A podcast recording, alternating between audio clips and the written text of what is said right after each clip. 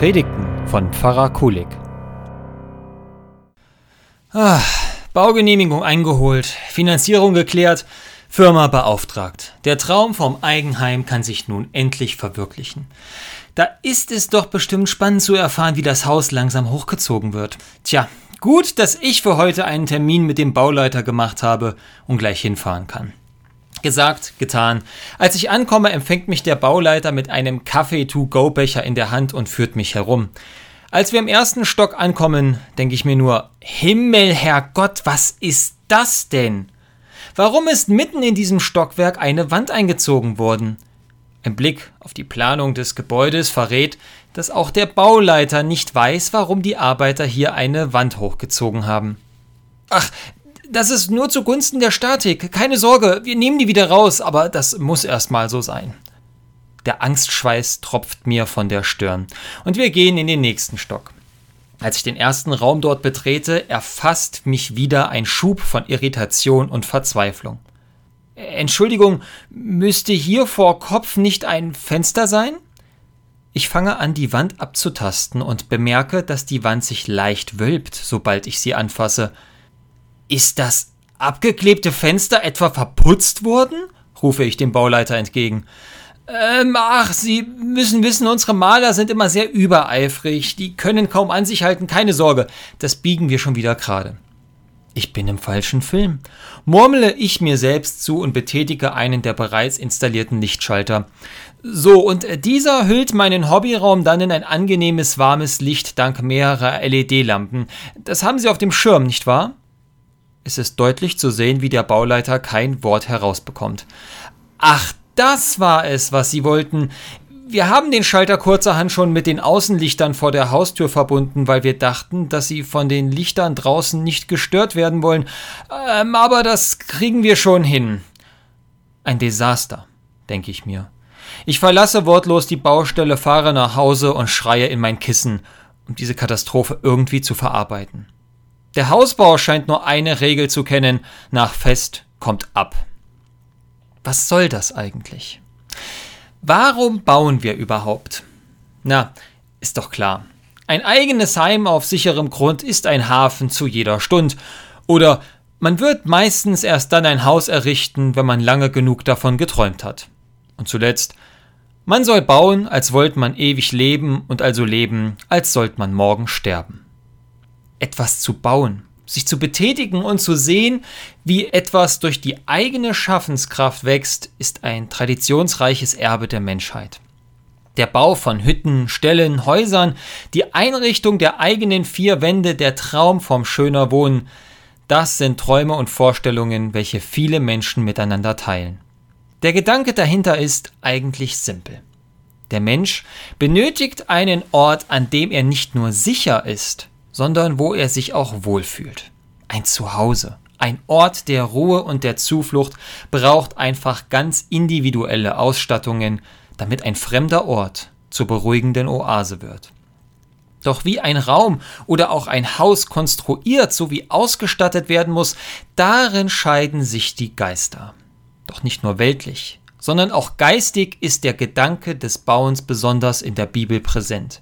Paulus beschäftigt sich mit dem Gedanken des Bauens, denn er schreibt im ersten Korintherbrief folgendes. Wir sind also Gottes Mitarbeiter, aber ihr seid Gottes Ackerland oder besser Gottes Bauwerk. Weil Gott mich in seiner Gnade dazu befähigt hat, konnte ich als weiser Bauleiter das Fundament legen. Jetzt baut ein anderer darauf weiter. Aber jeder muss aufpassen, wie er weiterbaut, denn niemand kann ein anderes Fundament legen als das, das schon gelegt ist und das ist Jesus Christus. Wisst ihr nicht, dass ihr der Tempel Gottes seid und der Geist Gottes in eurer Mitte wohnt? Paulus macht klar, für alle Bauvorhaben gibt es nur ein Fundament, nämlich das Leben, das Sterben und die Auferstehung von Christus. Er als weiser Baumeister hat in Korinth dieses Fundament bekannt gemacht, da er dort die Gemeinde gegründet hat. Jetzt liegt es an jedem und jeder Einzelnen, auf diesem Fundament zu bauen. Was wird für den Bau genutzt? Gold, Silber, Holz, Heu oder Stein? Denn schließlich wird das Feuer, der Tag des Gerichts, zeigen, welcher Bau überhaupt Bestand hat. Die Baustelle, Unser eigenes Leben wird geprüft. Es wird geprüft, ob wir gerecht gelebt haben. Es wird geprüft, ob wir andere geliebt oder gehasst haben. Es wird geprüft, ob wir selbstsüchtig gehandelt haben. Ich kann mir schwer vorstellen, wie das aussehen wird, doch das Bild der Baustelle hilft hier weiter. Stellen Sie sich vor, wie der Bauherr, nämlich Gott, seine Baustelle betritt.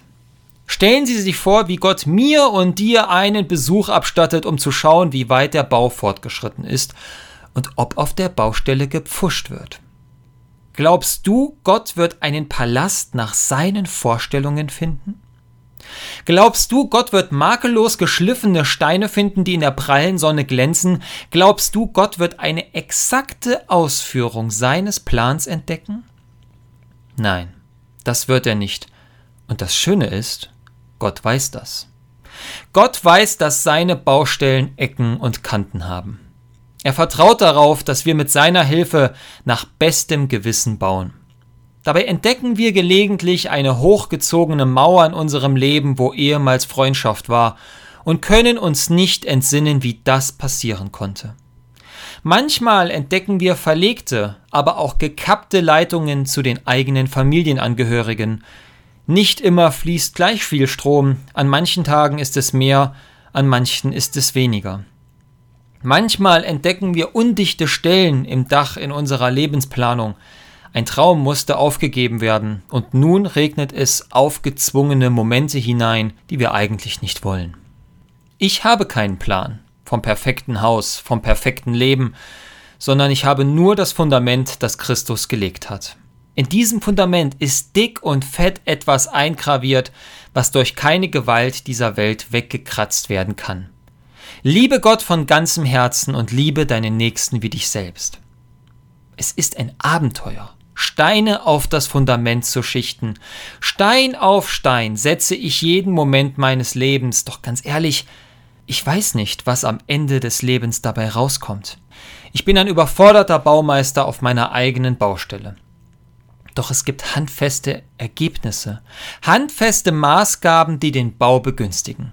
Es ist ein immenser Fortschritt, wenn ein Stockwerk des eigenen Hauses mit einem anderen Haus verbunden ist. Es ist ein Fortschritt, wenn ein gemeinsamer Hobbykiller in Freundschaft mit vielen anderen genutzt wird. Es ist ein Fortschritt, wenn Gott nicht nur im Fundament, sondern in den eigenen Räumlichkeiten des Hauses einen festen Platz hat. Und am Ende aller Tage, da wird sich dann mein und dein gesamter Bau zeigen. Gemeinsam mit Gott besuchst du deine Baustelle, dein Leben, und Gott zeigt dir, was vor ihm Bestand hat und was nicht. Er wird dir die morschen Balken der Feindseligkeit zeigen, die du reingezimmert hast. Er wird dir die tiefen Risse der Beleidigungen und des Hasses zeigen, die sich im Laufe deines Lebens geweitet haben. Er wird dir die schiefen Wände des Hochmuts und des Egoismus zeigen, auf die du das Dach gesetzt hast. All das wird viel Kraft kosten und es wird alles andere als leicht werden. Das ist es nämlich, was Paulus meint, wenn er schreibt, wenn das Werk, das jemand erbaut hat, dem Feuer standhält, wird er belohnt werden. Verbrennt das Werk, wird er seinen Lohn verlieren. Er wird zwar gerettet werden, aber nur wie jemand, der gerade noch dem Feuer entkommen ist. Es liegt an uns, an uns selbst, an unserem Bauwerk mit Liebe und Wahrheit zu bauen. Wir machen dabei Fehler. Wir werden uns irren und falsche Elemente platzieren, doch Gott weiß das. Deshalb hat er uns das Fundament überlassen, welches nicht verändert oder zerstört werden kann. Selbst wenn am Ende alles fällt, so steht unser Leben auf dem Grund von Christus. Selbst wenn am Ende alles fällt, so wird Gott uns nicht fallen lassen. Wenn am Ende alles fällt, dann wird Gott eigenmächtig Hammer, Säge und Nägel in die Hände nehmen damit wir beide ein Zuhause haben.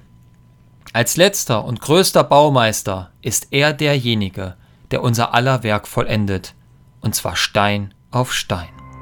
Amen.